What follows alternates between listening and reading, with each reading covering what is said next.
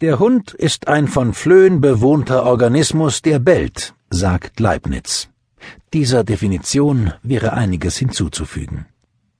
Im Hund hat sich der bäuerische Eigentumstrieb des Menschen selbstständig gemacht. Der Hund ist ein monomaner Kapitalist. Er bewacht das Eigentum, das er nicht verwerten kann, um des Eigentums willen und behandelt das seines Herrn, als gäbe es daneben nichts auf der Welt. Er ist auch treu um der Treue willen, ohne viel zu fragen, wem er eigentlich die Treue hält. Eine Eigenschaft, die in manchen Ländern hoch geschätzt wird. Sie ist für den Betreuten recht bequem. Einem Hund, der etwas bewacht, zuzusehen, kommt dem Erlebnis gleich, einen Urmenschen zu beobachten. Er ist stets unsicher, unruhig und macht sich mit Lärm Mut. Er greift an, weil ihn seine Angst nach vorn treibt. Der Hund ist ein anachronistisches Wesen. Der Hund lebt ständig im Dreißigjährigen Krieg. In jedem Briefträger wittert er den fahrenden Landsknecht, im Milchmann die schwedische Vorhut, im Freund, der uns besucht, den Gott sei bei uns.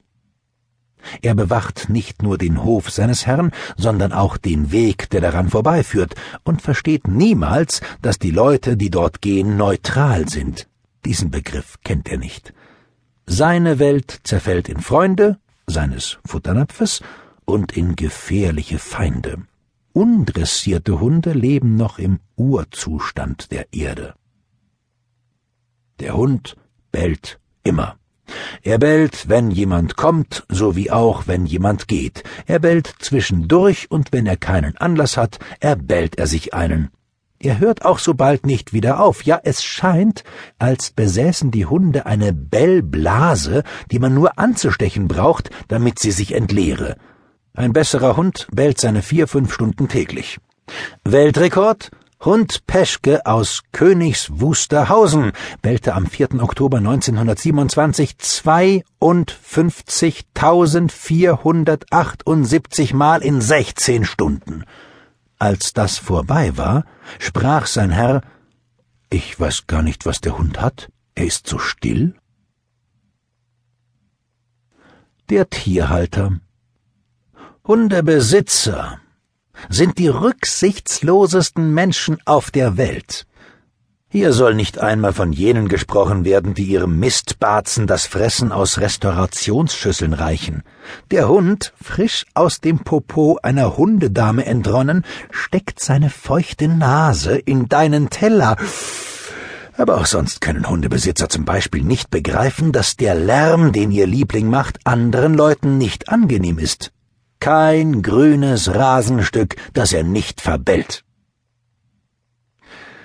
Auf diese Weise sind Villenvororte großer Städte fast unbewohnbar geworden, weil sich jeder gegen jeden mit einer Bellmaschine gesichert hat, die angeblich gegen Einbrecher gut ist. Es muss danach angenommen werden, dass in Vororten niemals mehr eingebrochen werden kann. Wird aber. Ich habe mich schon so an das Gebell gewöhnt, dass ich es hier, am Kap der roten Grütze, sehr entbehre. Kunstschriftsteller Hasenklever hat sich jedoch erboten, jeden Morgen zum Frühstück zu kommen und ein Stündchen zu bellen. Es ist nunmehr die Stelle des Aufsatzes gekommen, wo der Hundebesitzer seinem Flohtier über die Nase streicht, mit der jener die kleinen Hundewürstchen und den Urin der Verwandten aufriecht und spricht Was schreiben Sie denn da alles von dir? Ja, nicht wahr, du bellst nicht? Nein.